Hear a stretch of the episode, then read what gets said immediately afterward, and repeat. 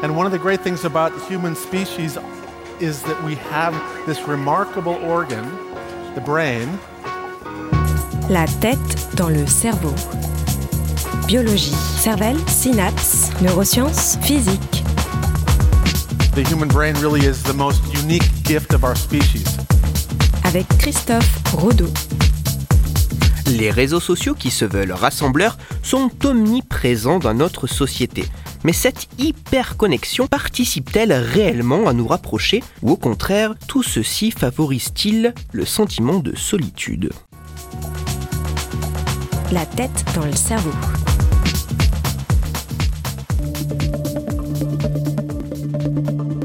En 1954, alors bien loin du Wi-Fi de l'Internet au débit, l'anthropologue australien John Arundel Barnes introduit le terme de réseau social. Ce concept désigne dans les grandes lignes l'établissement de liens entre des individus constituant un groupe qui a du sens, comme la famille, les collègues de travail ou un groupe d'amis par exemple. De nos jours, dans le langage usuel, ce terme de réseau social renvoie davantage aux médias sociaux Autrement dit, des entreprises, des systèmes, des applications mêlant interaction sociale entre individus, création de contenu et technologie.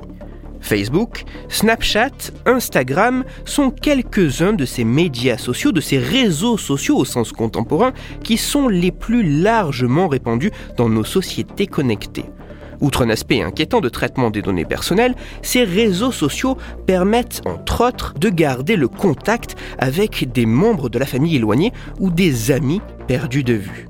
Mais derrière cette image de contact permanent avec le reste du monde, un certain nombre d'études scientifiques ont mis en lumière une corrélation entre l'utilisation des médias sociaux et l'augmentation des sentiments de solitude ou d'état dépressif et la diminution de la sensation de bien-être. Face à ces corrélations paraissant assez préoccupantes, il est intéressant de se demander si la simple réduction du temps d'utilisation de ces réseaux sociaux dans la journée pourrait avoir un impact en diminuant le sentiment de solitude ou l'état dépressif et en augmentant la sensation de bien-être.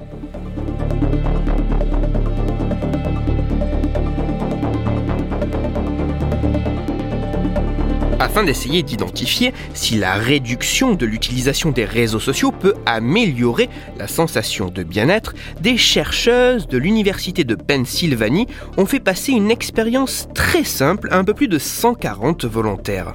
L'expérience se déroulait sur 4 semaines et l'ensemble des participants avaient une seule et unique tâche à accomplir. Chaque jour, en fin de journée, les volontaires devaient tous envoyer aux chercheuses leur rapport individuel de temps passé sur les applications de réseaux sociaux, ce rapport étant automatiquement créé par leur smartphone.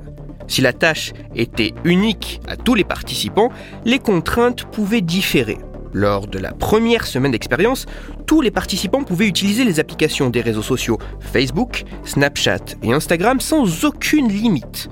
Par contre, pour la deuxième, troisième et quatrième semaine de l'expérience, la moitié des volontaires ne pouvaient utiliser ces trois applications de réseaux sociaux que 10 minutes chacune par jour. Au total, 30 minutes passées, rapport d'utilisation à l'appui, sur les réseaux sociaux pour la moitié des participants, alors que l'autre moitié des volontaires pouvaient continuer à utiliser sans limite ces applications. De plus, au début de l'expérience et à la fin de chacune des quatre semaines, chaque participant devait répondre à une batterie de questionnaires servant à estimer la sensation de bien-être en évaluant entre autres le niveau d'anxiété générale, la peur de rater quelque chose, le sentiment de solitude ou l'état dépressif. Si je résume, une expérience sur 4 semaines, avec une tâche unique, envoyer chaque jour les temps passés sur les applications des réseaux sociaux Facebook, Snapchat et Instagram. Lors de la première semaine, tous les participants pouvaient utiliser ces applications de manière illimitée, mais dès la deuxième semaine, jusqu'à la fin de l'expérience, alors que la moitié des participants pouvaient continuer à utiliser les applications des réseaux sociaux de manière illimitée, l'autre moitié ne pouvait passer que 10 minutes par jour sur chacune des applications cumulant Au total, un maximum de 30 minutes de réseaux sociaux par jour. Et en plus de cela, afin d'évaluer l'impact de ces différents types de consommation des médias sociaux au démarrage de l'expérience et à la fin de chacune des 4 semaines, chaque participant devait répondre à une série de questions servant à estimer la sensation de bien-être en évaluant le niveau d'anxiété générale, la peur de rater quelque chose, le sentiment de solitude ou l'état dépressif. Les résultats de cette étude sont assez fascinants.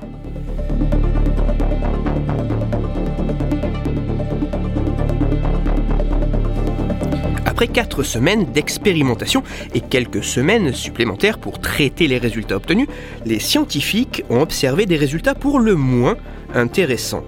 En comparant les résultats aux différentes questions servant à estimer la sensation de bien-être entre les participants qui se sont vus limiter l'accès aux réseaux sociaux et les autres, les chercheuses ont mis en lumière deux phénomènes qui prêtent attention. Premièrement, après les 4 semaines, les participants qui ont eu un accès limité aux réseaux sociaux éprouvent un sentiment de solitude ou d'état dépressif moins important qu'au début de l'expérience. Ce phénomène ne se retrouvant pas pour les individus n'ayant pas limité leur utilisation des médias sociaux. Deuxièmement, de manière un peu plus intrigante, que leur consommation de réseaux sociaux ait été bridée ou non, l'ensemble des participants semble éprouver, après 4 semaines d'expérience, une moins grande peur de rater quelque chose et un niveau plus faible d'anxiété générale. Si je résume, les résultats de cette expérience semblent montrer que le simple fait de prêter attention à son utilisation, à sa consommation des réseaux sociaux, sans pour autant la réduire, pourrait diminuer la peur de rater quelque chose et le niveau d'anxiété générale.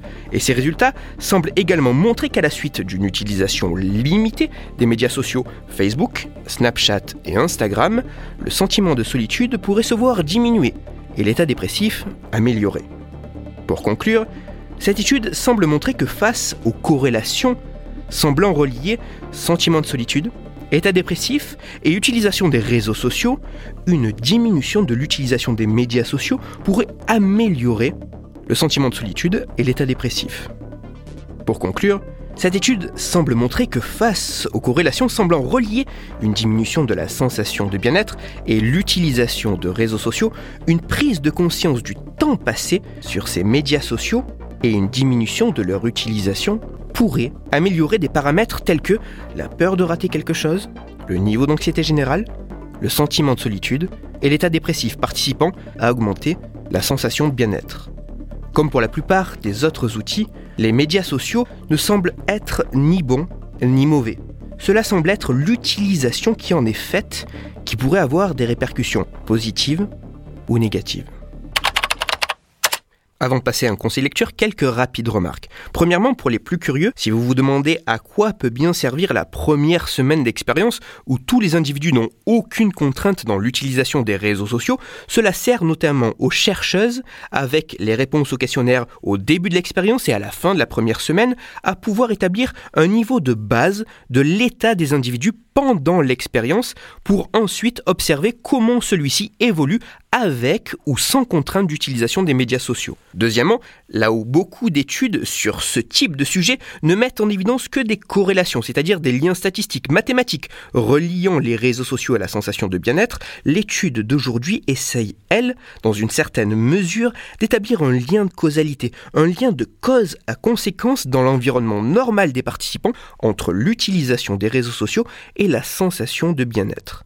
Et dernièrement, il est bon de rappeler que bien que ces résultats puissent être intéressants, il faudra attendre que d'autres chercheurs dans d'autres laboratoires puissent refaire ce type d'expérience et soient capables d'obtenir des résultats comparables afin de savoir si les conclusions mises en lumière dans cette chronique sont réellement fiables. D'autant plus que le niveau de bien-être est ici évalué avec des questionnaires certes standardisés, mais seulement des questionnaires subjectifs. Et de l'aveu des chercheuses elles-mêmes, des biais peuvent avoir impacté cette étude. En effet, ce que les scientifiques ont contrôlé est le temps passé sur les applications de réseaux sociaux des smartphones des participants, avec l'idée que chaque volontaire s'est plié, notamment lorsqu'il était contraint dans l'utilisation des médias sociaux, à ne pas utiliser d'autres supports pour accéder à leurs réseaux sociaux, comme une tablette, un ordinateur ou tout simplement autre chose que l'application des médias sociaux, comme le navigateur Internet de leur téléphone par exemple. Élément que les chercheuses n'ont pas pu vérifier. Toutes les références de ma chronique se trouveront sur mon site. Et pour approfondir la chronique d'aujourd'hui,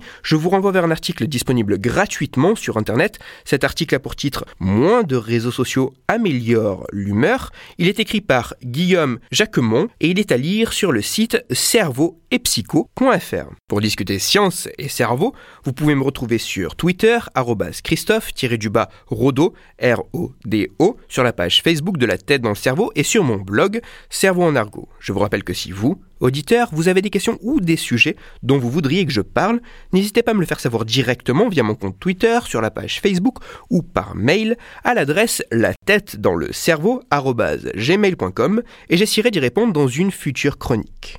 Toutes mes chroniques, y compris celles-ci, sont disponibles en réécoute sur mon podcast La tête dans le cerveau à retrouver sur toutes les plateformes, dont SoundCloud, Deezer, Spotify, Google Podcast et iTunes. Christophe Rodeau. La tête dans le cerveau.